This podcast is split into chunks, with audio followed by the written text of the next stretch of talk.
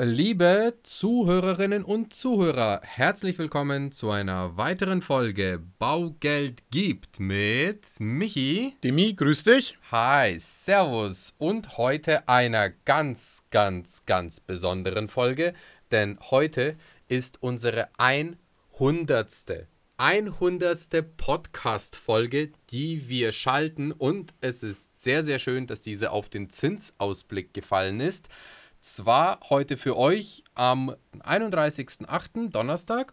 Wir nehmen diese Folge schon am 29.08. auf, also einen Tag früher als grundsätzlich immer die Aufnahme stattfindet, weil der Michi nämlich in einem Kurzurlaub ist, bevor die Kiddies eingeschult werden, so beziehungsweise die Anna eingeschult wird. Richtig.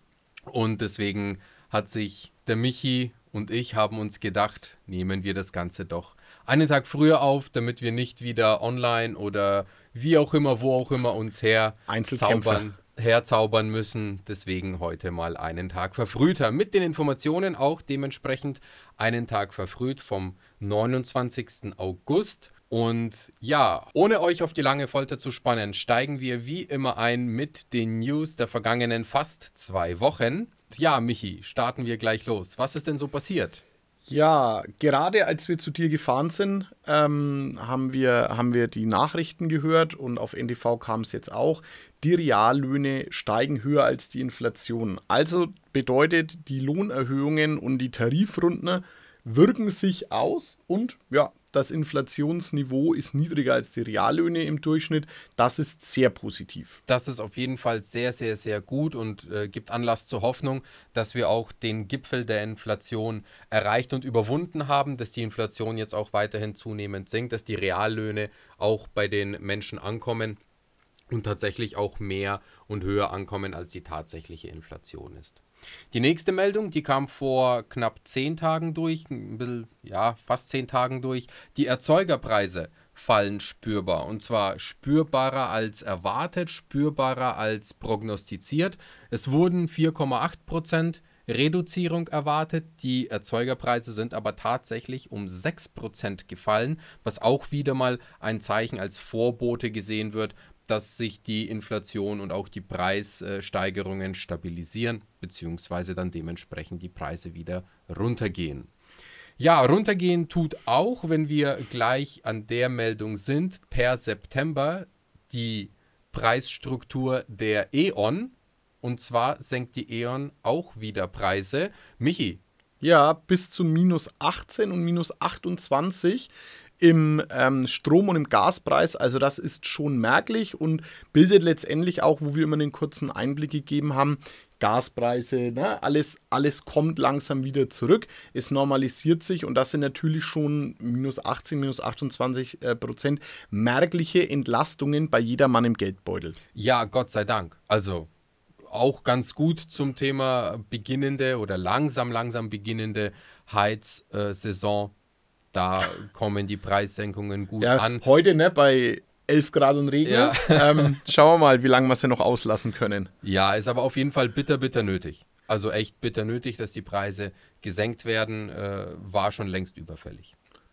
Ja, das nächste Thema, das Konsumklima geht zurück und es kommen schon erste Prognosen auf über eine kleine Rezession äh, von der Stagnation zur kleinen Rezession vom IW wurde es publiziert für Deutschland für das Jahr 2023. Wir werden sehen, wir haben noch äh, das dritte und das vierte Quartal vor uns, wie es da nochmal sich vielleicht nach oben verbessert.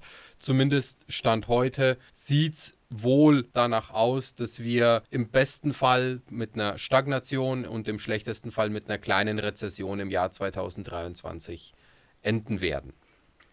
Gasspeicherfüllstand bei 95,2 Prozent. Das wächst gewaltig. Wir haben beim letzten Mal schon ähm, gesagt, wo wir ungefähr sind. Natürlich, wir verbrauchen aktuell nicht so viel, weil noch keine Heizsaison ist. Aber das gibt schon ja, Anlass zur Hoffnung, dass wir im September tatsächlich die 100% knacken. Ja im, ja, im Schnitt wird ungefähr 0,1%, habe ich mal gelesen, circa mal mehr, mal weniger eingespeichert. Also wenn man jetzt zum Beispiel sagt, September sind 30 Tage, dann rechnen wir die 3% hoch, dann sind wir bei 98, 99%. Also es könnte durchaus sein, wenn wir jetzt noch ein paar schöne sonnige Tage haben werden im goldenen September und vielleicht noch Oktober, dass wir dann tatsächlich Ende September die Gasspeicher bei 100% gefüllt haben, was nochmal ein bisschen mehr Zuversicht gibt für den anstehenden kommenden nächsten Winter und vielleicht weniger Panik und mehr Zuversicht.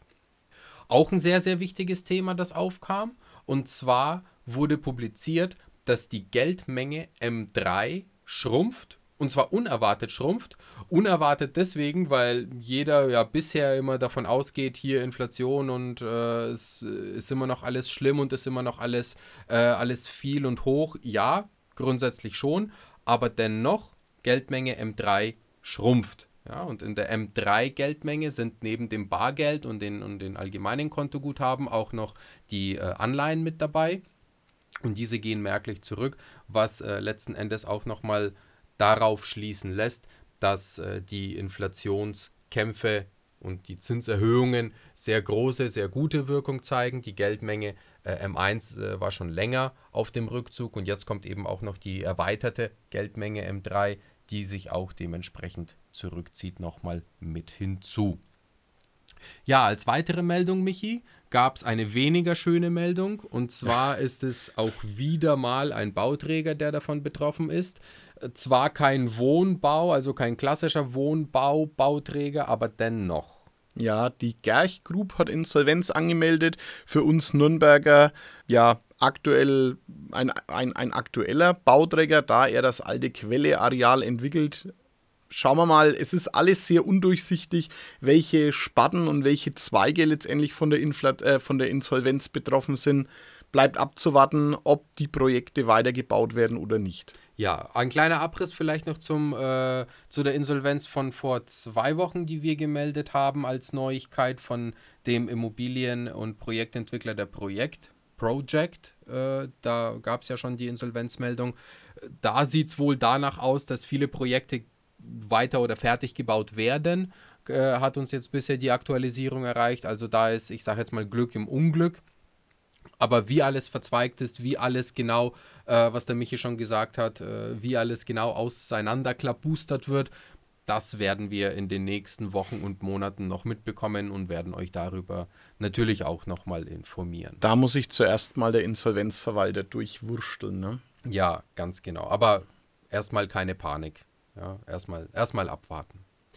Eine weitere letzte Meldung, die wir heute nochmal mitgebracht haben, ist aus den USA.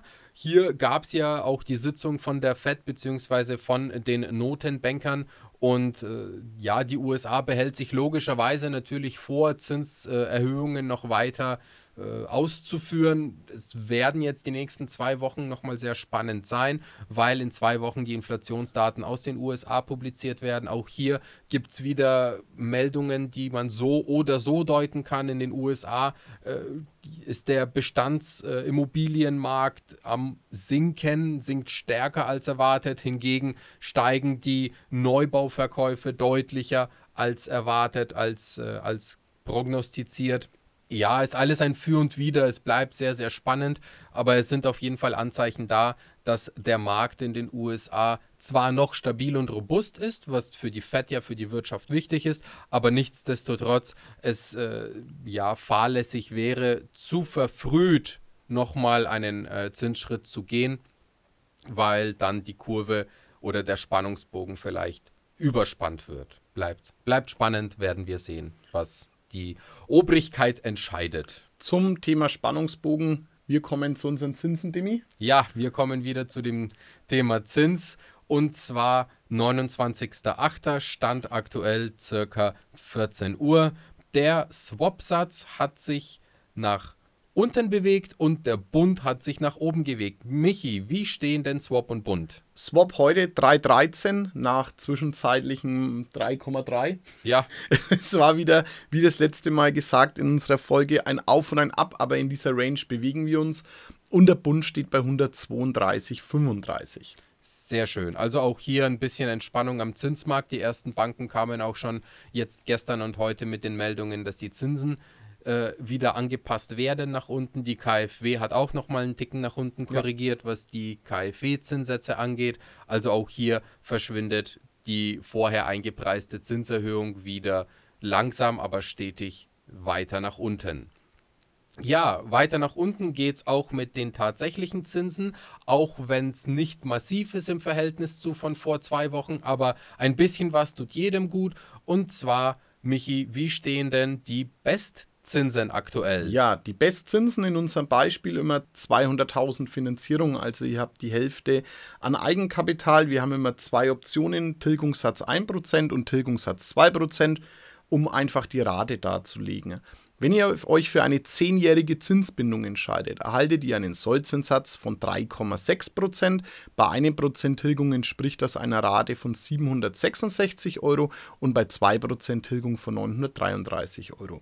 Bei einer 15-jährigen Zinsbindung landen wir bei 3,75% im Sollzins, bei 1% Tilgung 791 in der Rate und bei 2% Tilgung ca. 958 Euro in der Rate.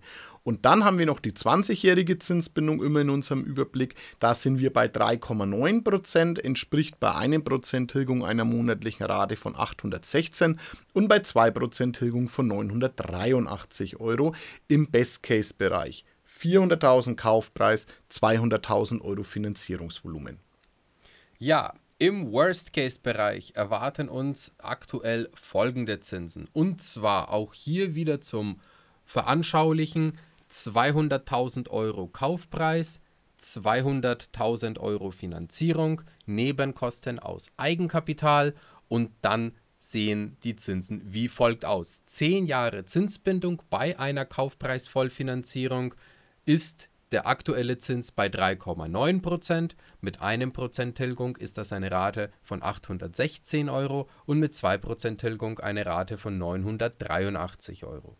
Bei 15 Jahren Zinsbindung bei einer Kaufpreisvollfinanzierung ist der Zins bei 4,05 mit einem Prozent Tilgung eine Rate von 841 Euro und mit 2% Tilgung eine Rate von 1008 Euro. Und bei 20 Jahren Zinsbindung ist der Zins bei 4,3%, mit einem Prozent Tilgung eine Rate von 883 Euro und mit 2% Tilgung eine Rate von 1050 Euro bei einer Kaufpreis-Vollfinanzierung, 200.000 Euro Kaufpreis als Beispiel und 200.000 Euro Finanzierungssumme. Wir werden immer wieder gefragt, sowohl von euch als auch von Kunden, die so bei uns in der Beratung sitzen, wie denn der Zins auch auf fünf Jahre aussieht. Wir befinden uns immer noch in einer inversen Zinskurve. Fünfjährige Zinsbindungen sind im Moment immer noch höher als die zehnjährigen Zinsbindungen. Da kommen wir in den Bereich von 4 bis 4,2 je nach Finanzierungsauslauf. Manche Banken langen sogar bei 4,3 bis 4,4 Prozent zu bei einer fünfjährigen Zinsbindung, was letzten Endes wieder so ein bisschen zeigt, die Banken gehen auch davon aus, dass die Zinsen in den nächsten Jahren sich wieder stabilisieren und sinken werden. Deswegen wollen sie auf eine kurzfristige Zeit mehr verdienen, zeigen ja auch die verschiedensten Angebote nach wie vor weiter für das Thema Vorwartdarlehen, für das Thema Anschlusszinsfinanzierung. Was nicht heißt, dass man die nicht machen soll. Man sollte sich auf jeden Fall beraten lassen zum Thema Anschlussfinanzierung, vor allem wenn bei euch in den nächsten drei Jahren die Zinsbindung ausläuft. Bitte vernachlässigt das nicht. Kommt vorbei, lasst euch beraten zum Thema Vorwart, Umschuldung, Prolongation, Anschlusszinsvereinbarung, entweder bei derselben Bank oder bei einer anderen Bank. Wir sollten drüber reden, dann könnt ihr die Infos von uns bekommen, wie der aktuelle Stand ist in eurem Fall, mit welchen Zinsen ihr aktuell rechnen könnt und dann könnt ihr selbst frei entscheiden, ob ihr noch warten wollt oder ob ihr lieber jetzt zuschlagen wollt. In vielen Fällen lohnt sich tatsächlich auch jetzt schon, es den Sack zuzumachen, wenn die Restschuld nicht mehr so groß ist, weil von vielen Banken einfach auch in der nahen Zukunft Anpassungen erwartet werden im Bereich Kleinstdarlehensgrenze. Da nochmal als kurze Erklärung dazu. Viele Banken sind nicht mehr bereit, Darlehen über 50 oder 75.000 Euro, also alles bis 100.000 Euro gilt meistens jetzt schon bei den Banken als Kleinstdarlehen. Da werden Kunden abgestraft mit höheren Zinsen. Deswegen lohnt es sich da wohl wahrscheinlich eine Anschlusszinsvereinbarung jetzt schon zu treffen, bevor die Grenzen noch weiter erhöht werden und äh, es, äh, es für euch dann zum Nachteil wird. Also, wie gesagt, lasst euch beraten, ist komplett kostenfrei für euch, machen wir sehr, sehr gerne. Bucht euch einen Termin, schreibt uns eine Message, schreibt uns eine Nachricht und wir würden uns sehr, sehr freuen, euch da nochmal eine ehrliche und kostenfreie, transparente und qualitative, hochwertige Meinung mitzugeben auf eurem Weg bei eurer Finanzierung. Ja, an dieser Stelle bleibt mir nicht mehr zu sagen als nochmal ein ganz, ganz herzliches Dankeschön an alle. Vielen, vielen Dank fürs Zuhören, vielen Dank fürs Abonnieren, vielen Dank fürs Teilen, Liken, Sharen, Kommentieren. Bitte macht weiter so. Teilt es, zeigt es euren Freunden, abonniert uns weiter, verstärkt eure Verteilung von unserem Podcast, von unseren Videos. Das hilft uns sehr, es hilft anderen Leuten, wenn die das durch euch erreichen, den Weg zu uns zu finden, auch eine professionelle Beratung zu bekommen zum Thema Immobilienfinanzierung, zum Thema, sei es jetzt für das eigene Wohl, für die eigenen vier Wände oder als Kapitalanlage, als Investment. Macht weiter, unterstützt uns weiter tatkräftig. Vielen lieben Dank. Die ersten 100 Episoden haben wir geschafft. Jawohl, auf die nächsten 100. Auf die nächsten 100 Episoden mit euch gemeinsam vom Podcast und von unseren Videos. Deswegen nochmal vielen, vielen Dank fürs Zuhören und schaltet wieder ein das nächste Mal, wenn wir wieder eine Förderbank vorstellen aus einem anderen Bundesland, die Eigenheimkäufer unterstützt beim Immobilienerwerb. Seid gespannt, welche es sein wird. In einer Woche wisst ihr mehr. Und bis dahin sagen wir vielen, vielen Dank fürs Zuhören und bis zum nächsten Mal. Ciao. Ciao. Präsentiert von den Finanzierungsexperten der Metropolregion seit 2002. Kaufen, bauen, modernisieren. Wir finden die richtige Bank für Ihre Immobilie. www.baugeldundmehr.de